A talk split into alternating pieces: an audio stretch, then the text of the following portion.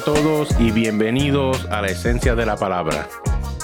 En esta parte 4 de la serie estaremos navegando a través de la historia de Jonás.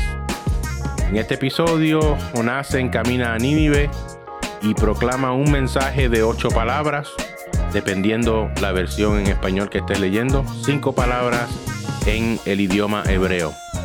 También veremos la respuesta interesante de Nínive al mensaje de Jonás y vamos a dialogar un poco acerca del arrepentimiento y el juicio. Así que agarre su Biblia y prepárese para explorar con nosotros la esencia de la palabra.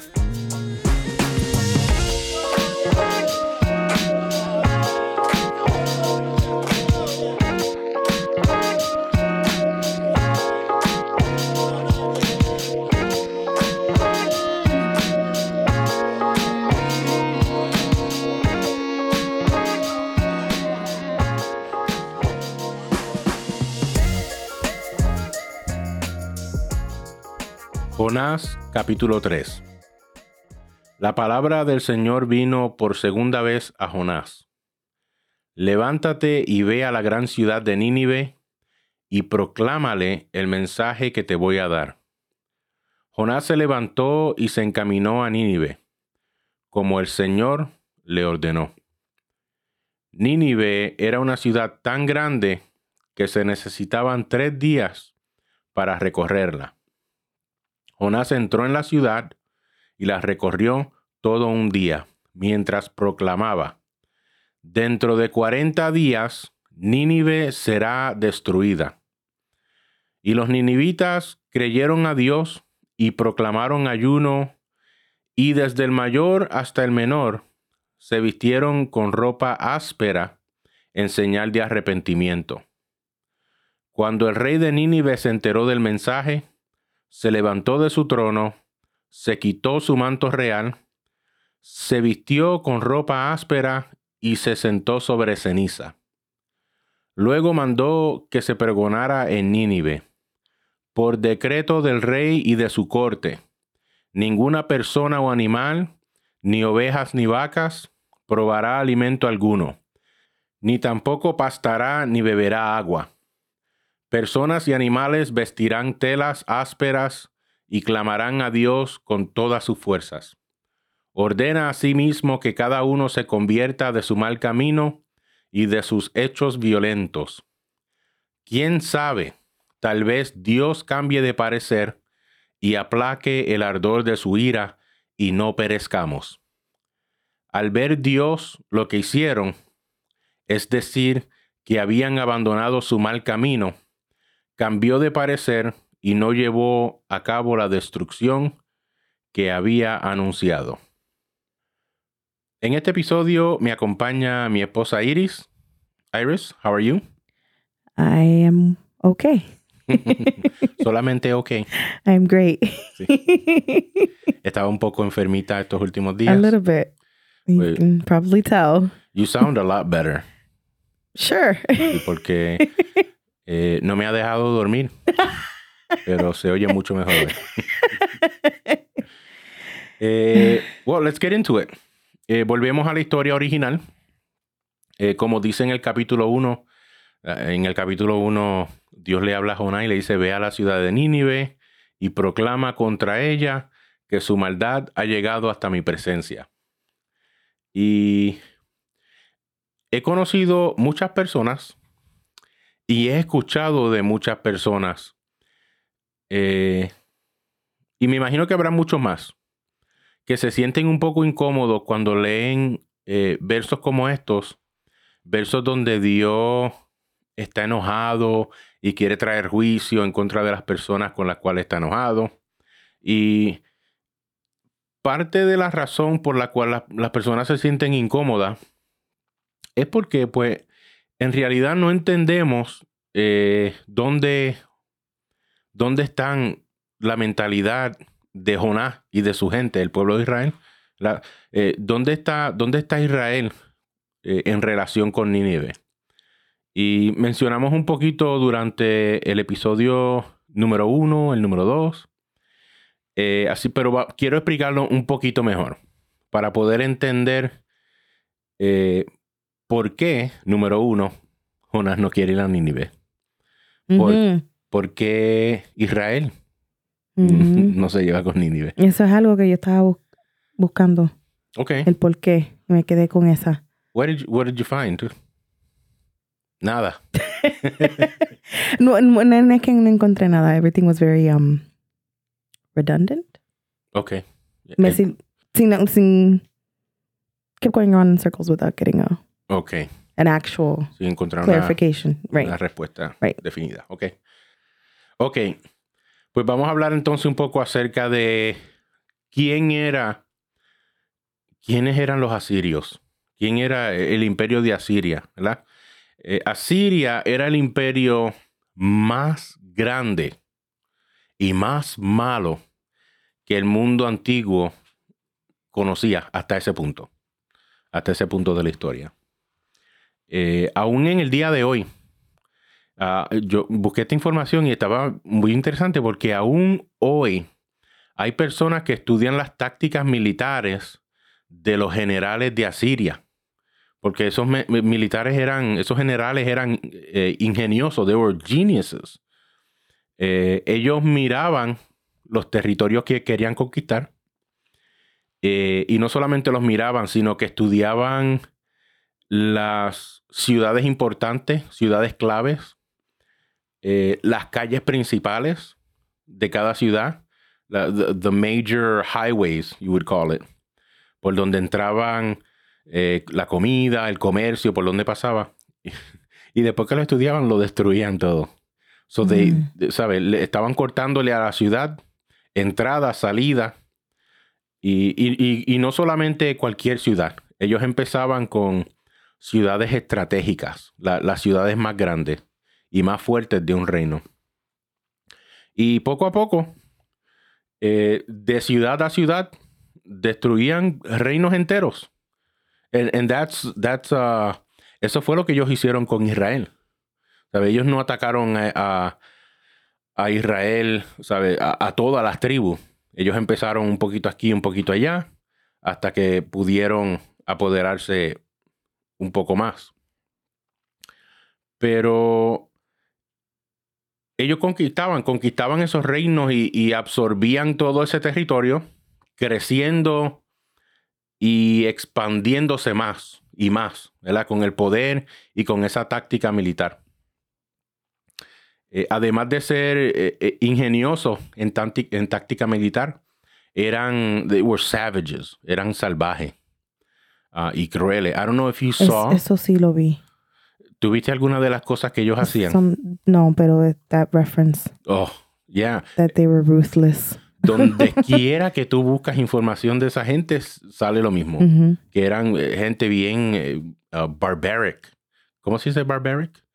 Eran bárbaros. Ah, Eh, los.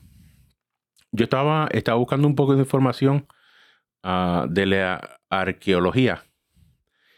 Y los, los arqueólogos llevan eh, aproximadamente 150 años explorando el área de Mosul, en Irak, donde encontraron esa ciudad antigua de Nínive. Y es una ciudad de aproximadamente 7 millas. Es como, como, no es un rectángulo, es como un rectángulo, pero más finito en un lado que en otro. Y ellos excavaron lo que ahora entienden que era el Palacio Real. Y en las paredes del palacio encontraron unos, um, en inglés se dice carvings, ah, tallados. tallado seems about. Right.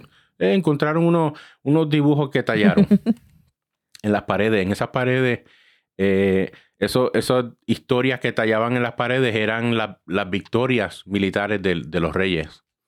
Y en uno de los pasillos hay una, una historia acerca de una batalla que el rey de Asiria tuvo en contra de la ciudad de Laquish y cómo la conquistó. Y esa historia de la ciudad de Laquish la podemos ver, eh, está en la Biblia, en Segunda de Reyes, capítulo 18, Segunda de Crónicas, capítulo 32. y en el libro de Isaías, capítulo 36. Y estos tallados en las paredes cuentan eh, lo que los asirios hacían en el transcurso de los meses mientras conquistaban una ciudad.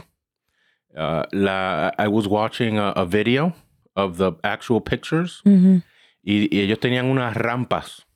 Eh, y de la forma en que ellos hacían estas rampas era que ellos enviaban un montón de personas with rocks, con piedra. Y las, sí, las tiraban al lado de la pared hasta que hacían una rampa. Pero la rampa tenía que ser bien ancha mm.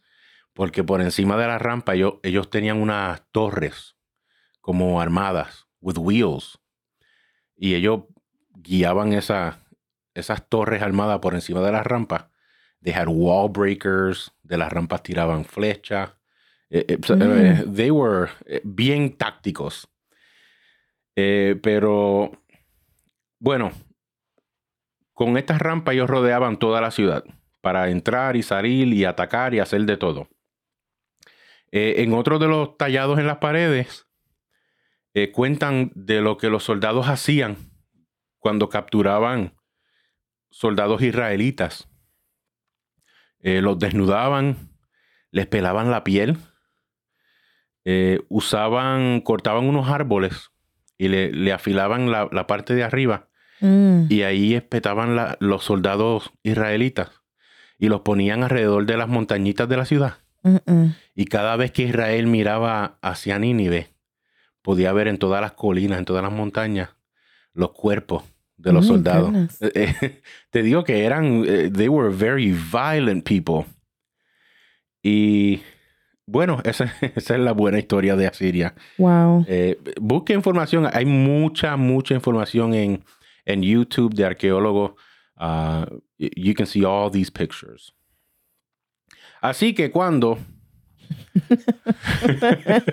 cuando tú piensas y cuando tú imaginas las, las emociones de Israel hacia Nínive, eh, imagínate que tienes todo eso en tu mente. Mm. Cómo te han atacado tu, gente, cómo mataron a tu familia. ¿Sabes? Tú tienes mucho enojo, rencor, odio. It's all building up. Eh, so imagínate lo que pasaría por su mente. Y, y al ellos pensar que Dios iba a enviar un profeta a tomar justicia en contra de ellos, you know, they were happy. Go Jonah, yeah, you know, porque cuando, cuando Dios enviaba un profeta era para, tú sabes, para castigar a alguien que estaba haciendo algo malo. Pero Dios no estaba haciendo malo al castigar a Siria, como muchas personas piensan, sino que Dios estaba enfrentando una de las injusticias más eh, excepcionales de ese tiempo. Y Jonás comienza su camino a Nínive y cuando llega, el primer día empieza a proclamar un mensaje. La, este mensaje mm, me molesta un poco. me molesta un poco por, el, por la interpretación que yo he adaptado a este mensaje. Okay. Porque es un mensaje de aproximadamente 7 o 8 palabras en español e inglés. Depende de la versión. Ah, en inglés, mayormente siete. En español, casi siempre ocho. En hebreo, cinco palabras. Od ar, binyom, weniniwe, nepaket. Mm, entendí, Nínive. cinco, cinco palabras en hebreo. Y puede ser que muchas personas encuentren este mensaje extraño, un poco extraño. ¿Tú no lo encuentras extraño? Lo que yo, encuentro, lo que yo encuentro interesante es eh, las pocas palabras mm. usadas. Ok, eso sí lo encuentras extraño. Mm. ok, I see what you did there. Ok. So sí, ok, so entonces me regreso. Sí, encuentro interesante las pocas palabras que se usó. Ok, solo vamos a traer a nuestro idioma. 40 días y Nínive será destruida. Así de simple mensaje. Jonás da un tiempo, 40 días. Y después del tiempo, un evento, destrucción. Pero si tú lees el capítulo 1, donde empieza el libro, Dios le dice a Jonás en el capítulo 1, proclama contra Nínive por causa de su maldad. Proclama contra Nínive por causa de su maldad. Al, uno leer eso, uno tiene una idea más o menos de lo que el mensaje podría haber sido. ¿Verdad? Pero... Creo que la palabra proclama indica que no es, no, es un, no se está leyendo una carta, mm. que es, it's more of a shouting in few words. Okay. Getting the point across. That's how I see the word proclaim. Okay. So mm. tú ves proclama como cortas palabras en voz alta. cortas palabras con, con un, ajá, cortas palabras eh, de gran significado. Mm. Es como yo veo eso. Ok. Me recuerda, cuando estabas diciendo eso, me recuerda las, las películas de, de The Knights, donde están la, ¿Cómo se llaman los Knights? Bueno, esos tiempos de, en Inglaterra donde había. ¿Escudero no es? No, escudero. escudero. No. el que estaba en el caballo. Mm. Pues el que estaba en el caballo. y, el, rey. vestido de la, armadura. Ajá, con la armadura, la armadura de metal y su espada. Y, el rey siempre enviaba a alguien que tenía una calvita en el medio de la cabeza para proclamar con un papel. Pero ¿por qué tiene que ser calvo? es el que sale en la película siempre. Pobrecito. Pero él siempre abría un rollo y decía, hear ye, hear ye. Así dice el rey. Daba un mensaje y el mensaje no era nunca bien largo, era nunca. Siempre las palabras que se usan son, son bien intencionales, con, gran significado para llegar al punto de lo que se quiere decir. Y la importancia. Right. Pero cinco palabras. Ok. Ya vimos lo que Dios le dijo en el capítulo 1. So, sabemos que tiene que decir algo acerca de Dios. Eh, tiene que decir algo acerca de la, maldad, de la maldad que han cometido. Pero Jonás no dice nada de eso. ¿Qué cosas faltan en este mensaje? especialmente si uno lee los libros de los profetas. Y si tú estás familiarizado con el mensaje profético de parte de Dios, eh, de acuerdo al Antiguo Testamento, eh, hay, hay, muchas preguntas. Nínive será destruida. ¿Por quién? ¿Quién la va a destruir? Eh, está el refrán que dice, pues, para el buen entendedor, pocas palabras bastan. ¿Es la verdad? Sí. Sí, tú sabes lo que tú hiciste. Bueno, eso sí, eso, sí. Pero cuando se trata del mensaje profético, siempre hay una, como una explicación. Mm. Eh, ¿Quién va a destruir a Nínive? ¿Otra nación? ¿Va a ser el fuego del cielo como Sodoma y Gomorra? Eh, número dos, ¿por qué será destruida? ¿Cuál es la razón? Eh, otra pregunta, eh, ¿podemos hacer algo para evitar que ser destruidos? porque los profetas siempre que daban una palabra incluían como una oportunidad de for you to, find that uh, saving that saving grace, right? Una oportunidad para tú poder tornarte hacia, Dios mm. y arrepentirte. Y, aún más importante, lo, más importante, Jonás está ahí de parte de quién? ¿De Dios? Él no menciona a Dios en su mensaje. Él, mm. se supone que esté ahí de parte de Yahweh, pero ni siquiera lo menciona. Eh, el mensaje de cinco palabras se pone aún más extraño. Right. Y yo encontré varias, varias, hay varias interpretaciones o, escuelas de pensamientos acerca del mensaje de Jonás, eh, búsquelas, estudialas, son, son todas muy interesantes. Y según una de estas interpretaciones, eh, algunos de los exégetas dicen que puede ser que Jonás está siendo parte de lo que ellos llaman un sabotaje profético, prophetic sabotage. Mm. Porque Jonás no quiere que Nínive encuentre el arrepentimiento. Porque el, arrepentimiento dirige hacia la vida. Ajá. Si son tus enemigos, tú no quieres que ellos reciban perdón. Entonces, ¿para qué yo voy a incluir en mi mensaje? Mm. ¿Ah? eso, es una, eso es uno de los puntos de vista. Hay, hay mucho, hay mucho. Pero ese es uno de los puntos, uno de los más interesantes que yo vi. Y ya sabemos que Jonás odiaba los ninivitas, ¿verdad? Y, con buena razón. ¿Sabes? No era porque no, no, era porque no tenía razón de, de odiarlos. Sí tenía buena razón. Eran enemigos de Israel. Y estaba obedeciendo a Dios físicamente, pero con su mensaje está dándole la más mínima información a Nínive para asegurarse de que no se arrepientan y que no encuentren el perdón. Y esto. Él estaba manipulando las palabras a su favor.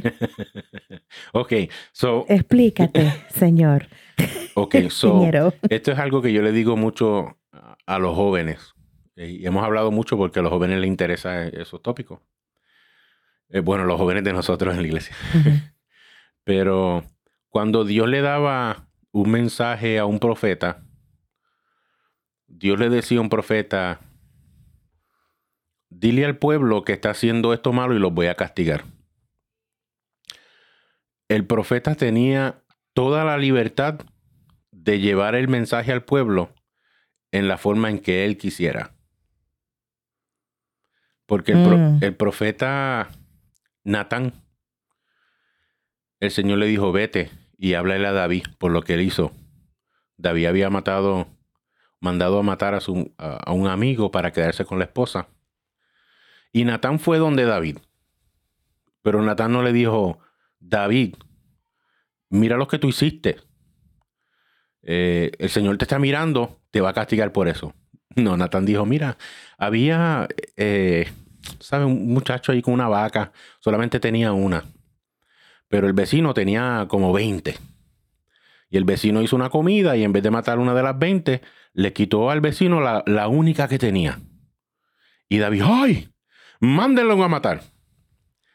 Y Natán le dice, tú eres ese vecino. Mm. y, los profetas tenían esa libertad de expresar el mensaje que Dios le había dado. So, por eso, Mm. el mensaje que Dios le da a Jonás proclama contra Nínive porque su maldad ha llegado hacia mí. Jonás podría haber dicho, mira, Yahweh dice que la maldad de ustedes ha llegado hacia él y los va a destruir. Dejen de hacerlo.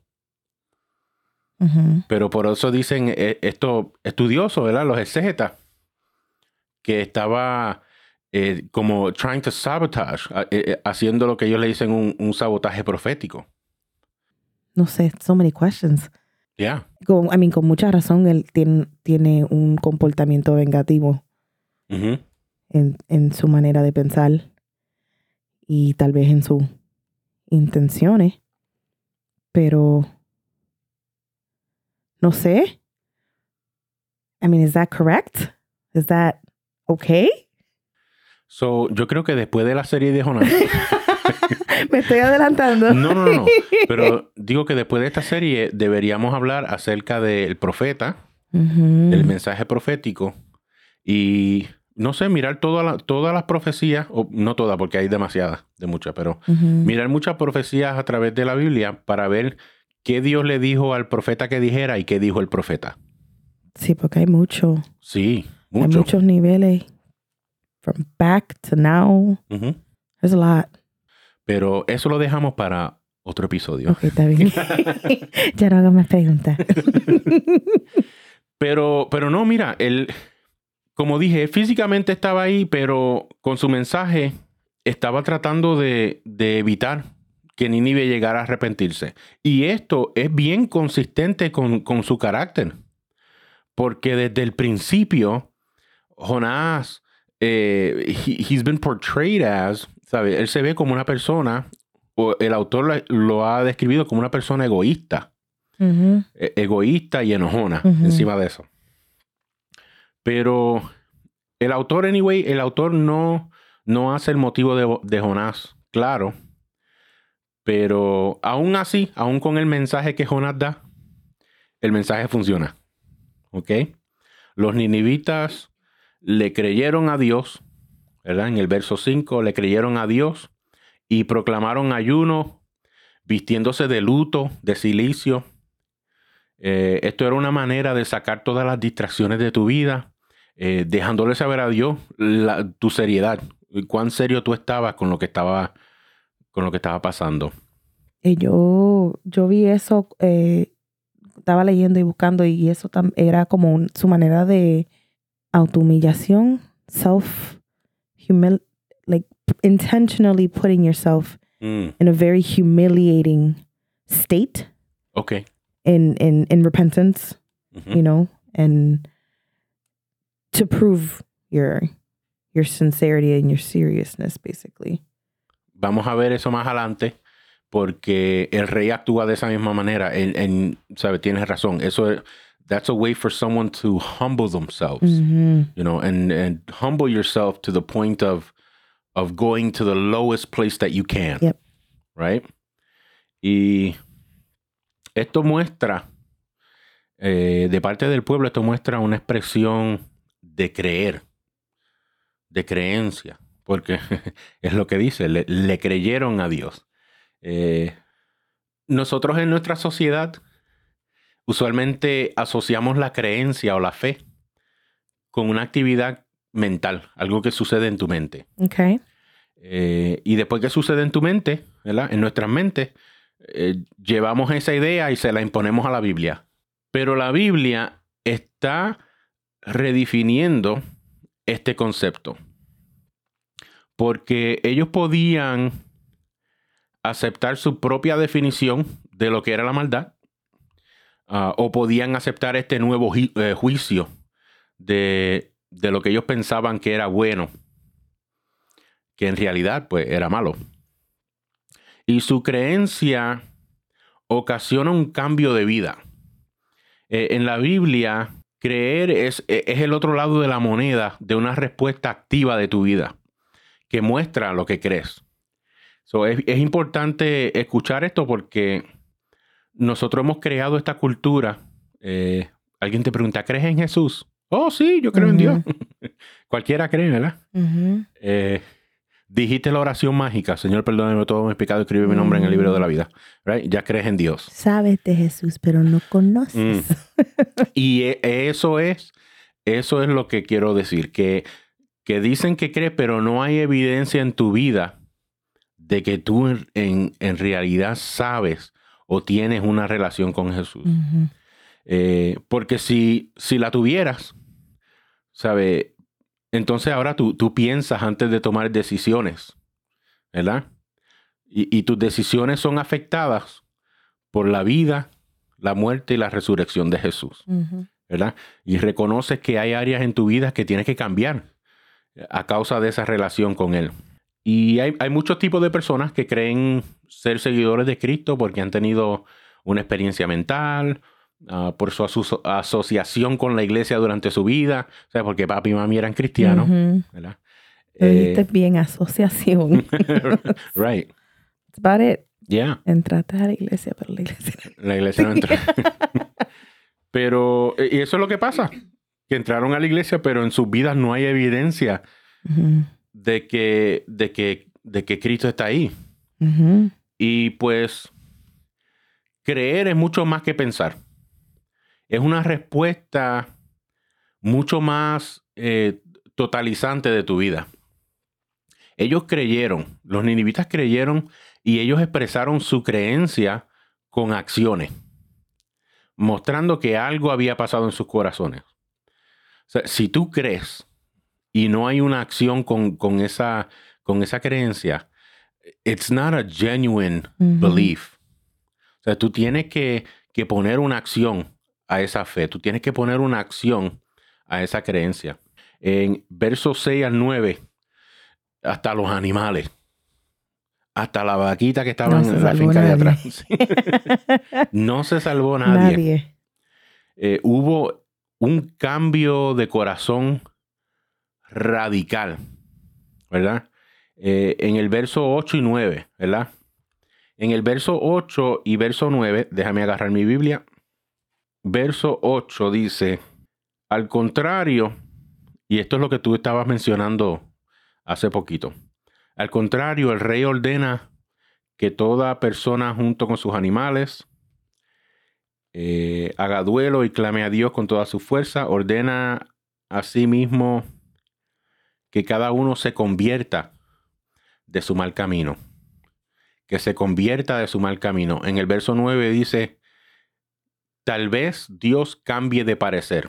Mm. La palabra convierta en el verso 8 y cambiar de parecer en el verso 9 es la misma palabra en hebreo. Es la palabra shuv. Y esta, esta palabra shuv eh, es literalmente la imagen de una persona caminando y esta persona mientras va caminando recibe un juicio que es una razón o un discernimiento y se da de cuenta que está yendo en la dirección contraria o incorrecta y da la vuelta y camina para el otro lado. So, arrepentirse es la palabra hebrea shuv, que significa dar la vuelta and walk the opposite way. Mm. Y caminar del otro lado. Y los profetas, los profetas del Antiguo Testamento fueron los que le dieron a esta palabra la, la metáfora esa de caminar que mencionamos. A eso llama el rey a su pueblo. Le creyeron a Dios. ¿Y cómo lo sabemos? ¿Cuál fue la evidencia? Que cambiaron de dirección. Eh, sí, cuando estaba buscando información, eh, yo estaba buscando información de, por qué era que la gente eh, se vestían del silicio y, de, ceniza. Y, y para tratar de buscar un poco más de historial, a ver si era solamente que en esta, en esta ocasión lo hicieron, eh, pero vieron muchas ocasiones eh, en la Biblia donde las personas hacían esto eh, en una forma de, de, intencionalmente expresar, e, era como expresar el dolor que sentían por fuera, o sea, para que la gente vieran el dolor y el arrepentimiento que estaban, que estaban sintiendo sin, sin límite y sin vergüenza. Eh, gritaban, no solamente lloraban eh, calladamente ni sufrían. Ellos, la intención de ellos era gritar y exclamar a voz alta eh, mm. su, su, arrepentimiento y su, y su la intención de, de era como una era como una práctica que se hacía. O sea, que, el arrepentimiento, digo yo que en manera el arrepentimiento de ellos, para ellos no significaba verdadero arrepentimiento a menos de que ellos hicieran, lo hicieran de esta manera. Y, y varias, eh, Job. Job también. Eh, David. David cuando, cuando el niño que tuvo con la mujer de, del amigo que mató, que Dios dijo que el niño no iba, no iba a vivir, que lo iba a matar. Él, ¿sabe? Él dejó de comer. you know, and they, it, was like a ritual. Yeah, Mordecai. Oh, yeah. Mordecai, también. Que se, y él no, hasta creo que este, él mandó que lo buscaran, que no seguía, que cuando se enteró de cómo, del estado que estaba él, eh, que se había desnudado y se había este, puesto el, el silicio y, y, la ceniza, ella estaba mandando de que, sabe, búscalo, que no hagan eso. Y, y él no, él insistió hasta que él no terminara. E, e, eso, eso es lo que está haciendo Nínive. E, ellos están, ellos entienden, ellos entienden, si yo quiero verdaderamente convencer a Dios de que yo estoy arrepentido, this is how I do it. Así es que lo hago de esta manera. Y es hoy en día, es, algo que hoy en día, y ya, ya lo sabemos, eh, lo hemos hablado varias veces ya, eh, cuando hay un arrepentimiento, you know, debe de ser de esa manera, de todo corazón. Confesar. No quiere, decir que vamos a salir afuera a tirarnos tierra. No, obviamente, pero, pero si lo quieren hacer. háganlo. Pero, pero digo yo, en, no es en esa parte de, no me, no me refiero a eso, pero me refiero a la intención de no tener un límite en, en, en en expresar. En expresarlo, yes. Tu arrepentimiento. No, no le pongan límite. Olvídate. Tienen vergüenza, olvídate. Right. You know, that's the whole point. Right. Es sentir esa vergüenza de corazón.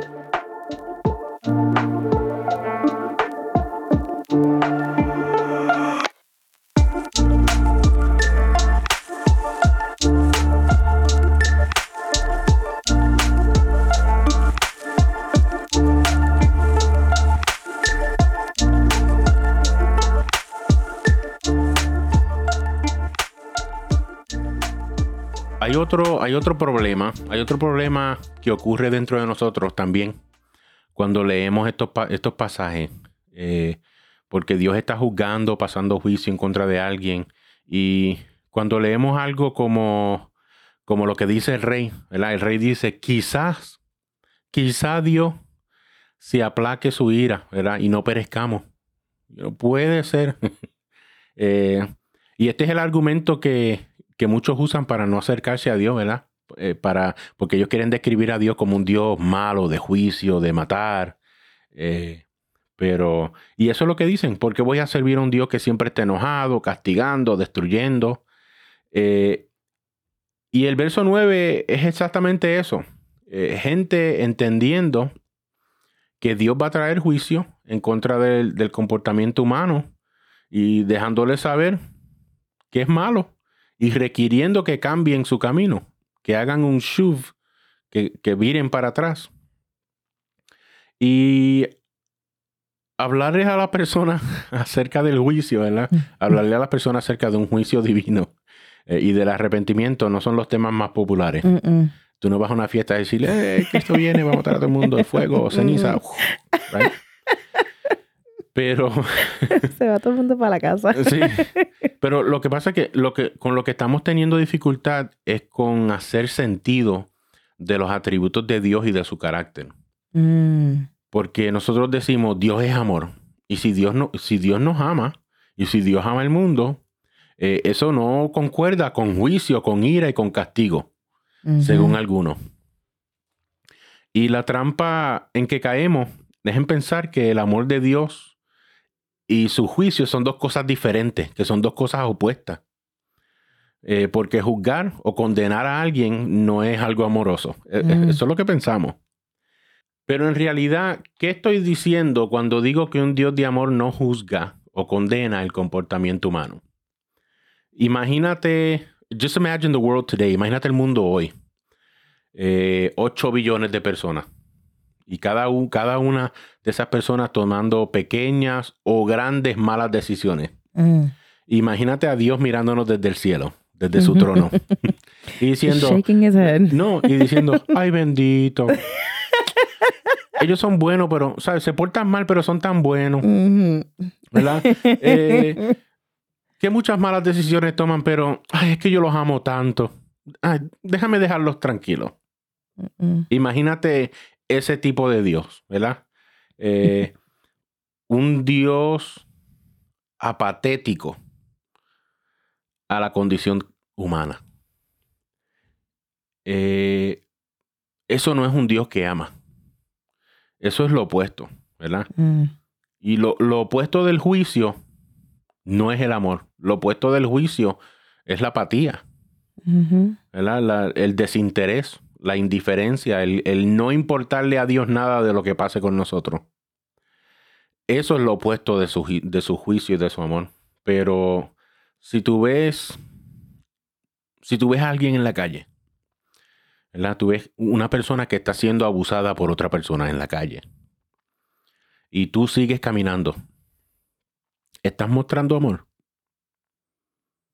Mm. ¿Mm? Eso no es amor, eso es apatía estás actuando como si el problema no fuera contigo. Mm. Ahora, mostrar amor sería tomar juicio en contra de, del mal comportamiento de esa persona que está atacando a la otra. Eso sería mostrar amor y tomar juicio. Salir en defensa de, de la persona que está siendo abusado o abusada. Y, y hacer responsable a la persona que está causando daño para que no vuelva a hacerlo. Y el juicio, el juicio de Dios es una de las mayores expresiones de su amor. Judgment is the loving thing to do. If you love, you judge. And you're not judging to hurt, you're judging to correct because you love. Pero los hemos hecho opuestos, los hemos hecho opuestos para poder justificar nuestras propias decisiones. Y eso solamente se hace con conocimiento, El, el que se hace con conocimiento. el juicio. Mm. Tien- hay que ¿Me tener conocimiento. pregunta? Say the- uh, explain yourself.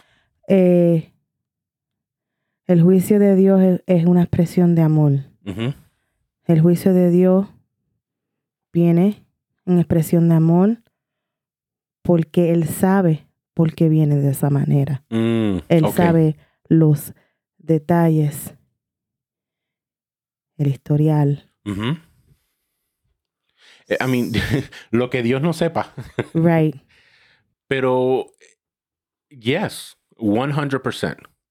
Cuando nosotros castigamos a nuestros hijos, lo hacemos porque Pues sabemos, sabemos lo que hicieron. sabemos lo que hicieron. Queremos corregirlo ahora para que no lo hagan otra vez. Right. Pero creo que hay un, un mal concepto de lo que es juicio. Por eso te pregunto. Right, right. Y no, eh, eh, Dios ha visto la historia del mundo. Nosotros hemos visto, bueno, hasta, hasta ahora con lo que conocemos, conocemos la historia del mundo. Donde no hay juicio, hay desenfrenamiento. Donde no hay juicio, hay maldad. ¿Qué estaba pasando en Nínive? Nadie estaba tomando juicio en contra de Nínive. Ellos hacían lo que ellos quisieran. Y bueno, me adelanté un poquito, pero fue que me encendí ahí un poco con la pregunta que tú hiciste. Estoy bien preguntona hoy. No, pero está bueno porque eh, son las mismas preguntas que yo tenía. Y esa es la cosa. Si nosotros, nosotros queremos un mundo donde hay justicia y queremos un Dios de justicia. Pero si no tenemos a un Dios de justicia y nosotros tomamos nuestras propias decisiones sin consecuencias, terminamos igual que Nínive. Si no hay un Dios de justicia, no hay esperanza para el mundo. Pero del otro lado, si hay un Dios de justicia, no hay esperanza para mí, Mm. personalmente. Y lo digo así porque tenemos dos caras y somos engañosos cuando se trata de la justicia, Mm. ¿verdad? Y, y esto es un ejemplo que yo lo he escuchado de, de varias personas y, y lo he vivido, ¿verdad? Cuando alguien, cuando yo estoy manejando y si usted me quiere conocer a mí, de verdad, eh, montes en el carro conmigo. Cuando, Por si acaso, si no se ha mencionado, tiene carro. oh sí, para los que han estado escuchando hasta ahora, eh, que me habían robado el carro y me había quedado sin carro, ya tengo vehículo. Yo no creo que ese detalle se compartió. No, se me olvidó. Hay carro, mi gente. Sí, sí, sí. Dios proveyó. Gloria a Dios. Amen, amen. Pero si me quieres conocer, montate en el carro conmigo, porque ahí es donde mi esposa me dice, hermanito de la fe. Así no se habla, hermanito de la fe. Es cuando yo le digo, mira ese idiota. Y mi esposa me dice, pero hermano, ahora mismo Oh lo my- dije y oh me my- miró con los ojos bien grandes. Sí, ella está, ¿cómo tú puedes decir algo? Somos humanos. Tú vas a editar esto, ¿verdad? No, yo lo voy a dejar sin filtro. Oh Me Porque, disculpo por él. porque yo soy, yo soy igual que cualquier otra persona. No, es verdad, es cierto. Y alguien me hace lo que dicen en Puerto Rico, un corte de pastelillo. Y uno se enoja. ¿Sabe? Oh, este no sabe guiar. Mira qué bruto es, ¿verdad? Uno, uno se enoja. Eh, yo quiero justicia. ¿Dónde está el policía cuando lo necesito? Sácame la libreta para darle un ticket. Sí, eh, eh, yeah, yeah, eso es lo que falta. Citizens arrest. Pero cuando yo le hago ese mismo corte a otra persona, Mm. yo tengo una excusa. Ay, pero es que ando tarde. Ujú. Eso tú lo puedes hacer. Sí, eh. ahí, ahí, por eso es que digo que tenemos dos caras y somos engañosos cuando se trata es de la verdad. Porque queremos justicia para, para otras personas, pero no para nosotros. Eso es correcto. O sea, queremos que, que otros sean eh, responsables de sus acciones, pero yo no. Mm. Somos bien apasionados cuando la justicia nos beneficia a nosotros. Pero en cuanto se opone a nuestro comportamiento, ahora decimos, oh, juzgar es malo. Juzgar es malo. ¿Quién tú te crees que tú eres para juzgarme a mí? Mm. ¿Verdad? Ahí es donde somos engañosos con la justicia. Y, y sabemos que es un gran problema cuando decimos, eh, sí, yo creo que es bueno perdonar. Yo creo que es bueno ser generoso. Mientras tanto, gastas todo tu dinero egoístamente y has quemado cuatro puentes relacionales con personas que no quieres perdonar. Es cierto. Ya. Ya. ¿Cómo nos gusta hablar del perdón y cómo no nos gusta Mm. perdonar? Wow. ¿Cómo nos gusta hablar? Otra palabra que se usa tan flojamente. el perdón. Triste caso. Nos gusta hablar de la generosidad, pero gastamos nuestro dinero en, en porquería, en lo que nos dé la gana. Es que verdad. Por eso digo que somos de esa manera cuando se trata de la justicia. Y, y el asunto es que al fin del día yo no soy Dios. Y cuando Dios reparte juicio en mi contra, no me gusta porque expone mis faltas. Pero todavía quiero que Dios tome juicio en contra de mis enemigos.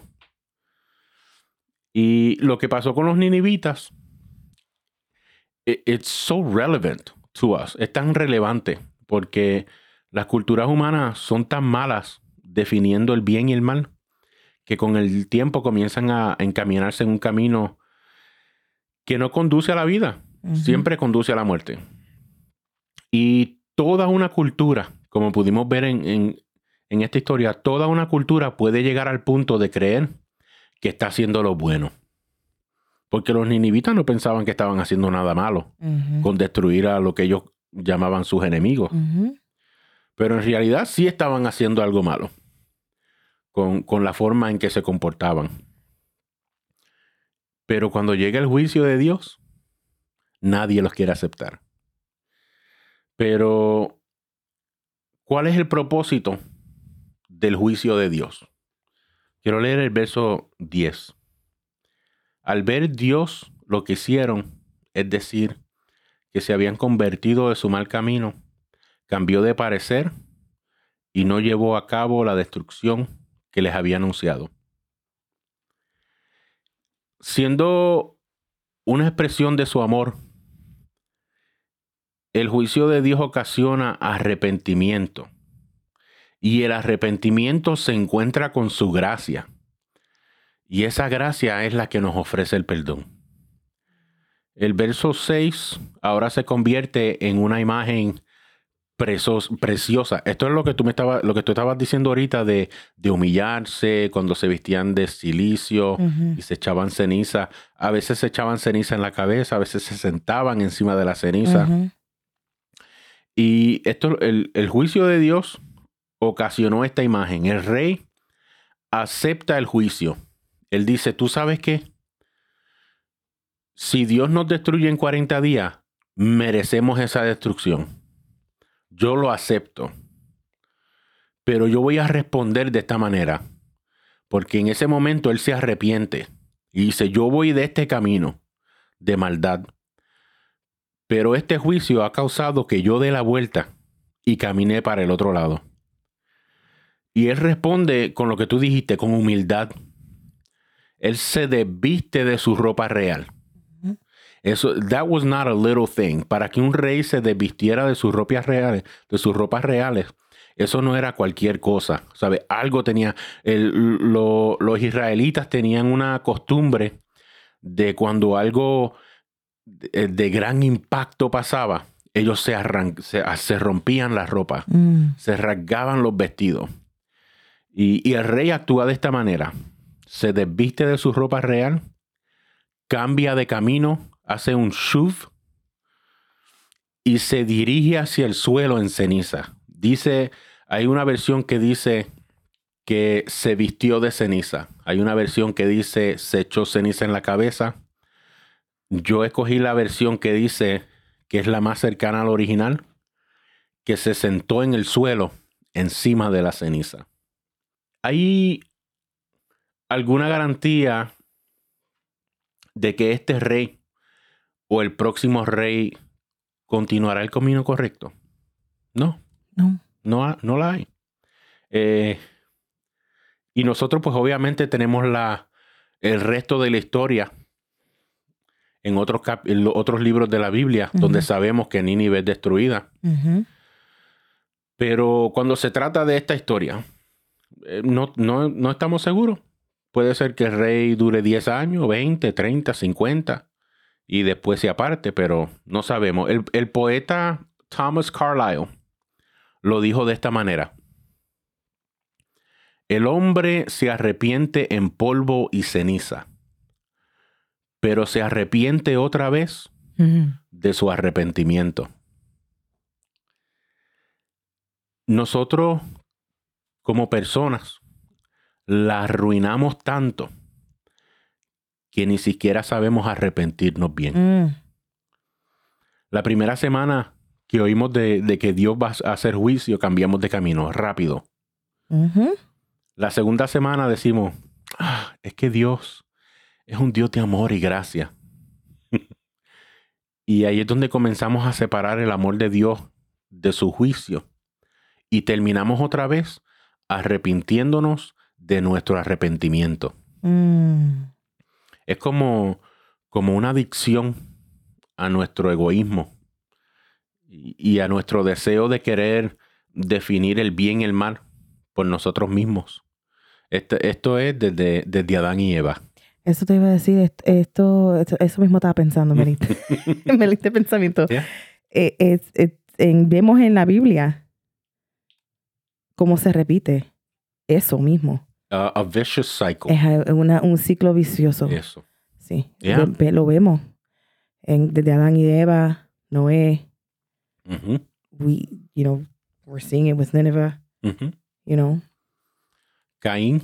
Caín.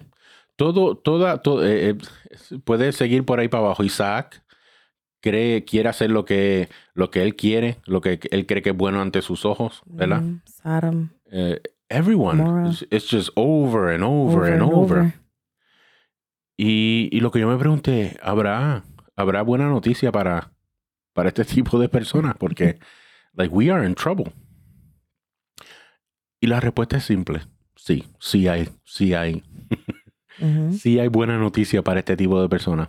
La buena noticia es que también hay otro rey que ve, que mira desde su trono y ve al mundo y cómo se arruinan las personas en su mundo y decide pasar juicio y dice, eh, esto, esto no está bien, tenemos que arreglarlo yo tengo que arreglar esto, yo tengo que bregar con este problema.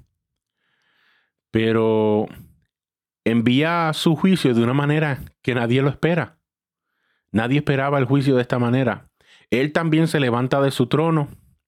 Él también se quita su ropa real. Mm. Y él también desciende al polvo y a la ceniza. Mm. Y Pablo, Pablo lo dice de esta manera, haciéndose semejante al hombre, se humilló a sí mismo y se hizo obediente hasta la muerte. En la cruz, Él mismo pasa juicio y en la cruz Él paga la consecuencia de ese, de ese juicio. Él absorbe todo nuestra nuestro, nuestro pecado y nuestra maldad. Y como su juicio y su amor es más grande que la, que la muerte, nos ofrece gracia y perdón. Aunque por el resto de nuestras vidas tengamos que continuar levantándonos del trono y sentándonos en ceniza y cambiando nuestro mm. camino. Porque ya Él lo pagó. Él tomó juicio, Él pagó el precio de ese juicio. Y eso es algo bien difícil. Cuando yo lo, lo estaba escribiendo, se me hacía difícil entenderlo. Porque por el resto, eh, y esto es tan real en mi vida personalmente, por el resto de mi vida, yo tengo que seguir levantándome del trono, quitándome la ropa, Yep. sentándome en ceniza, que es una forma de arrepentirme, porque me arrepiento hoy, en un mes me arrepiento de mi arrepentimiento y vuelvo y fallo. Es so true. Yeah. Y vuelvo y me arrepiento y vuelvo y fallo. Y vuelvo y me arrepiento y vuelvo y fallo. Y entonces pues uno, uno llega al momento de tu vida donde tú dices, pero si sigo así, me voy a perder. Si sigo así, no voy a ser salvo. Porque ¿cómo podrá Dios seguir perdonándome y perdonándome y perdonándome? Y ahí está la respuesta. Porque Él sabía que yo no podía hacerlo. Así que cuando Él tomó juicio, en vez de tomar juicio y hacernos a nosotros los culpables y hacernos a nosotros pagar el, el precio, Él se hizo culpable y Él pagó el precio. Amen. Él renueva nuestras fuerzas cada día. Every Y en day. esas fuerzas renovadas Yeah. es donde conseguimos la fuerza para seguir haciendo eso. Yeah. The word says that His mercies endure forever. Así que a los que nos están escuchando, nunca pierdas la oportunidad de humillarte ante Dios. Porque puede ser que se apacigüe su ira y encuentres la salvación.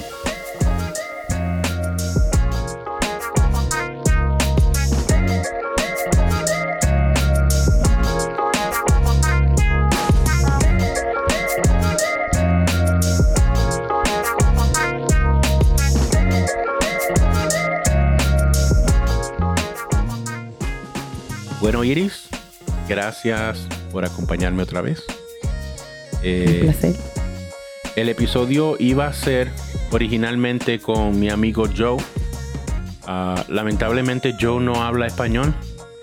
Y las personas que están escuchando los episodios, eh, la mayoría, el 98% hablan español. Así que mi esposa me acompañó, Joe entendió y, y pues no tuvo ningún problema. Yo aprendo español. Y no sé por qué no ha aprendido. Treinta y pico de años casado con una mujer puertorriqueña. Así que, Carol, enséñale.